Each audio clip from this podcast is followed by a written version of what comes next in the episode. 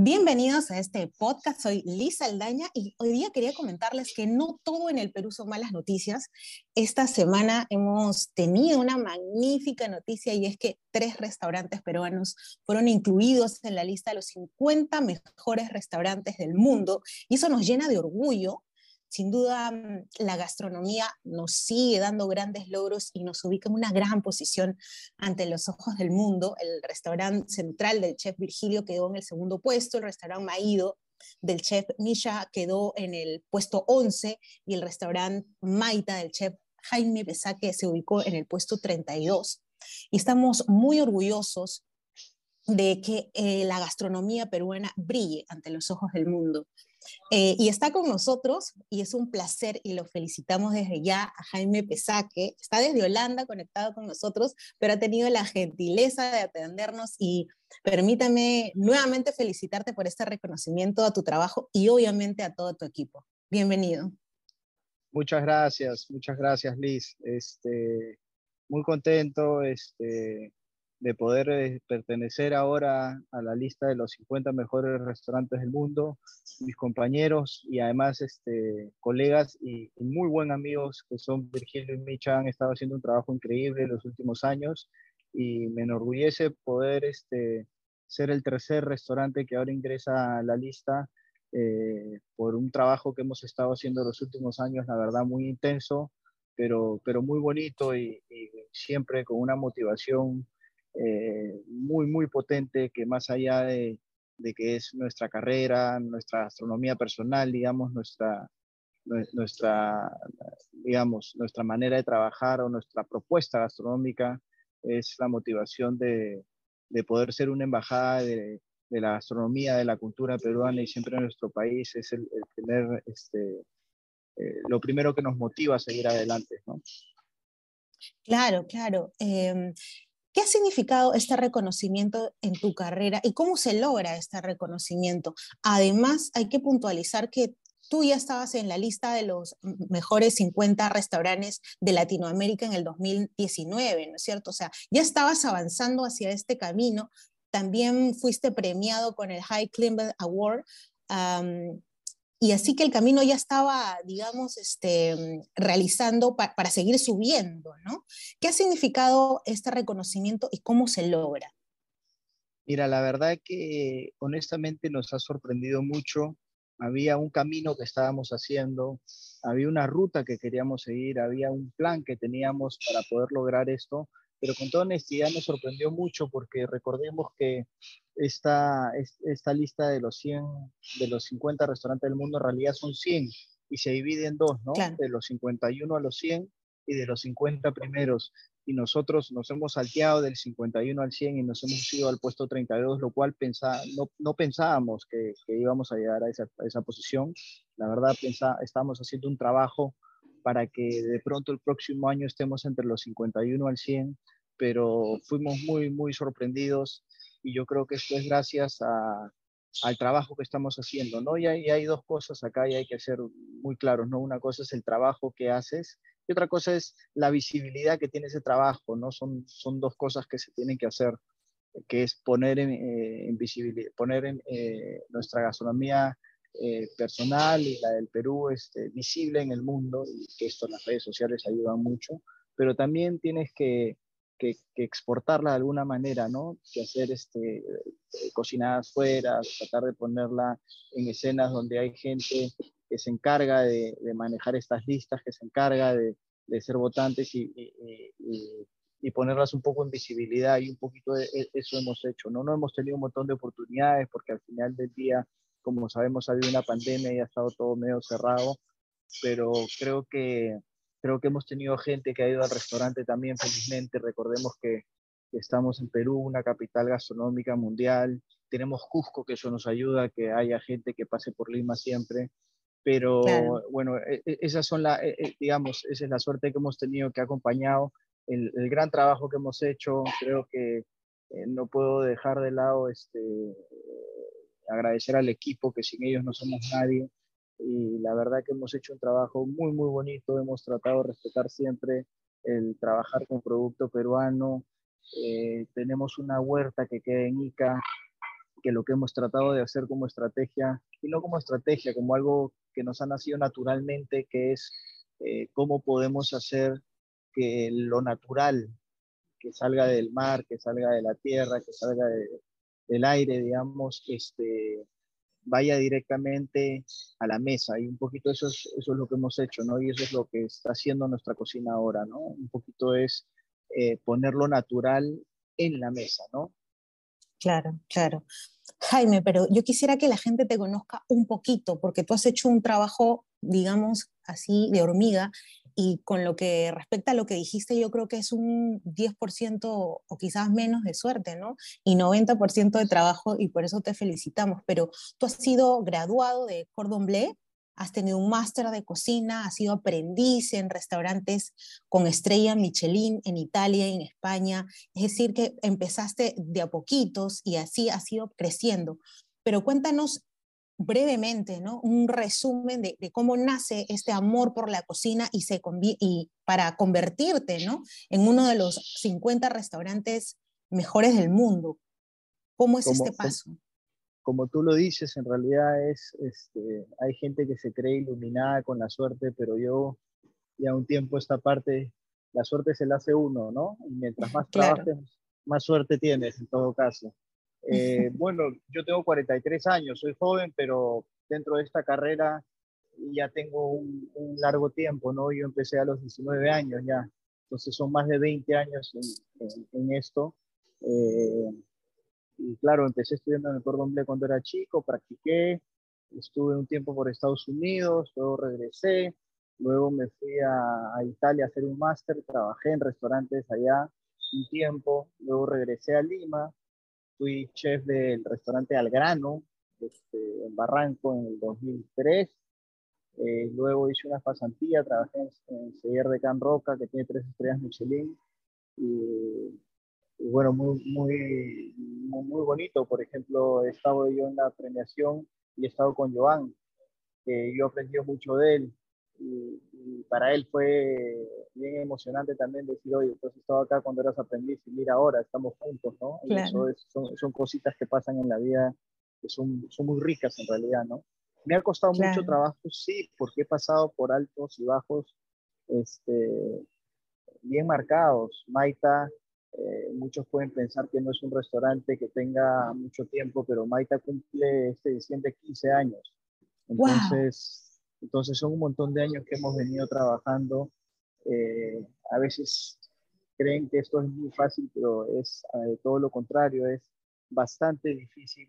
Este, es bastante difícil. Yo antes de mudarme estaba en 28 de julio en Miraflores y probablemente quebré tres veces y a veces hacíamos, hacíamos asesorías, yo hacía trabajos para poder cumplir con el restaurante y poder continuar adelante.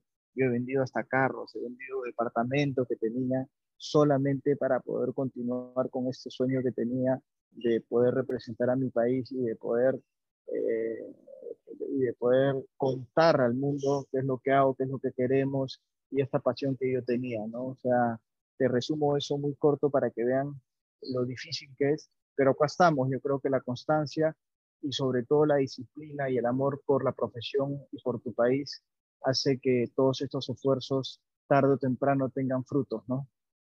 claro, y eso es lo que, lo que quería preguntarte, es que tú dices el amor por el país y, y, tú has tenido una gran experiencia en el extranjero y yo me preguntaba por qué volver al caótico Perú, ¿no? Invertir tu tiempo, invertir dinero, conocimiento.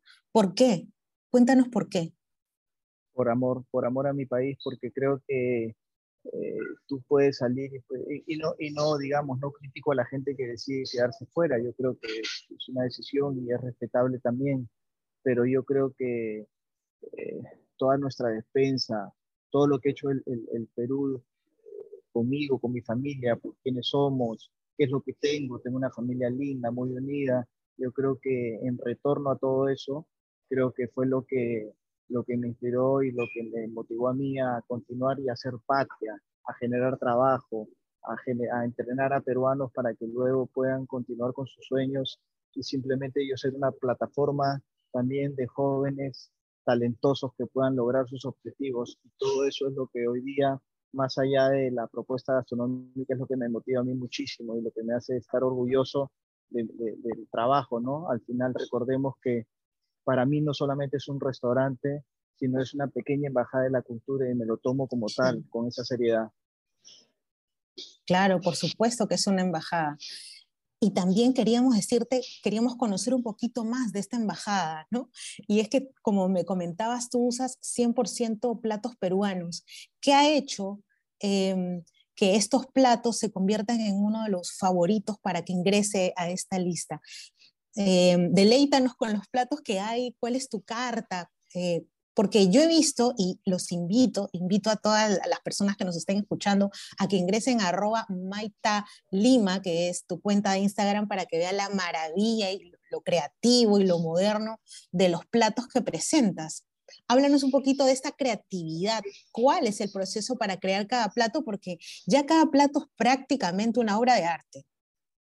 Eh, gracias. Lo que nosotros hacemos es básicamente partir de, nuestra cultura, de nuestra historia, de toda la riqueza que tenemos, sobre todo en sabores, ¿no? Entonces partimos de ahí, pero después hay que, hay que tener claro que la creatividad no, no es que nace de espontaneidad y, algo, algún porcentaje de eso de, pronto hay, pero en realidad es una disciplina y el, hay, mucha, hay, mucho trabajo, hay mucho trabajo. Hay, mucho, hay trabajo, pero la disciplina también se tiene que entrenar y entonces hay que pensar, hay que reunirse, hay que buscar conceptos, hay que poner conceptos en, en, en, línea, en escena, que tengan coherencia, además de la parte estética, de la parte artística, y creo que en, conjunto todo esto hace que, que, salgan cosas pues este, muy interesantes, muy competitivas y que estén, y que, y que estén a la... y que estén arriba, ¿no? Claro. Ahora, eh, tú nos hablabas de momentos duros y creo que toda la gastronomía mundial se enfrentó a la pandemia del nuevo, del nuevo coronavirus. ¿Cuáles han sido las lecciones empresariales y también las lecciones personales que has sacado de este duro momento que todos hemos vivido?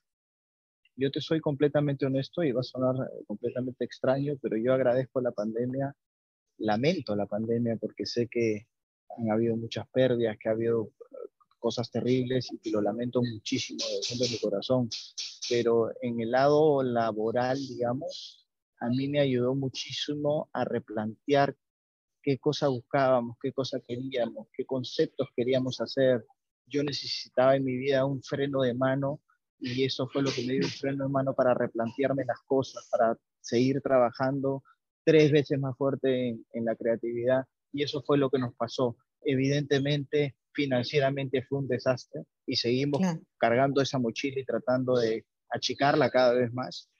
Pero, pero la verdad que en mi caso, este, jalamos el freno en mano, nos sentamos con el equipo eh, y, pensamos en qué vamos a hacer, qué pasos vamos a tomar, eh, qué es lo, qué, qué, a dónde queremos llegar, qué conceptos queremos hacer, qué queremos presentar a la mesa y a mí me dio un tiempo de, de, poder pensar todas esas cosas en equipo, obviamente, y por eso creo que hemos logrado los objetivos que, que, estamos logrando hoy día, ¿no? Faltan más cosas, queremos más cosas, queremos seguir exportando la cocina peruana, queremos seguir teniendo visibilidad para representar a nuestro país, queremos seguir adelante, somos ambiciosos y, y queremos serlo eh, pero digamos, este, me ayudó muchísimo a repensar las cosas. Eh, y, y, estos momentos que han sido muy difíciles para todo el mundo, que no somos ajenos a eso, pero yo, yo he estado en la lona, yo, yo, yo sé lo que es estar, yo sé lo que es estar en el piso y creo que eso me ha dado también eh, a mí una educación de, de, de, tomar decisiones en frío, en los momentos más difíciles estoy entrenado, me he entrenado la vida para poder tomar decisiones adecuadas y entonces eh, estas épocas tan complicadas traté de sacarle la vuelta al tema y de, buscar, de buscar lo positivo que nos podía dar todo este mal momento, ¿no? Claro, Jaime, para todos los que nos escuchan, es muy importante la lección que nos dices porque es transformar las dificultades en oportunidades, ¿no es cierto? Exacto, y además que la gente mucho dice reinventarse y yo no estoy de acuerdo en, en, eso, ¿no? No es reinventarse, sino creo que En mi caso, por lo menos, la palabra es adecuarse, adaptarse a ciertos momentos, porque reinventarse también puedes perder algo de tu esencia. Y yo tenía 20 años creyendo en una cocina, apostando por algo y por algo que sucede dramático, para mí no es una excusa suficiente para tú cambiar eh, tu esencia y eh, para lo cual te has preparado toda tu vida. ¿no? Claro, Jaime, muchísimas gracias por esta entrevista, por el privilegio de tenerte aquí en el podcast. Y lo último que quisiera preguntarte es qué se viene para Maita, qué se viene para Jaime, cómo ves el futuro y también quizás a ver un, pequeño resumen del, del futuro de la gastronomía peruana. Yo creo que el futuro de la gastronomía peruana está íntegra simplemente y hay muchos jóvenes que están saliendo adelante, se tienen que sumar a esto eh, y el futuro de, de, la gastronomía puntualmente de, Maita es continuar, es trabajar más fuerte que nunca, no podemos bajar los brazos, no podemos este, continuar, continuar con esto y estar cada día mejor, cada día mejor, cada día más arriba y siempre con la motivación de ser un representante de nuestra cultura. Muchas gracias, Jaime, eh, por haber estado con nosotros. Te felicitamos nuevamente también a todo tu equipo de trabajo, igual a todos los que trabajan en el restaurante Maído y en el restaurante Central. Yo me quedo con una de tus frases que me ha encantado, que has dicho, mientras más trabajas, más suerte tienes. Y eso de verdad es muy cierto. Muchísimas gracias, Jaime, y muchísimas gracias a todos los que se han conectado el día de hoy. Nos escuchamos la próxima semana. Chao, chao. Gracias, gracias a ustedes. Chao, chao, nos vemos.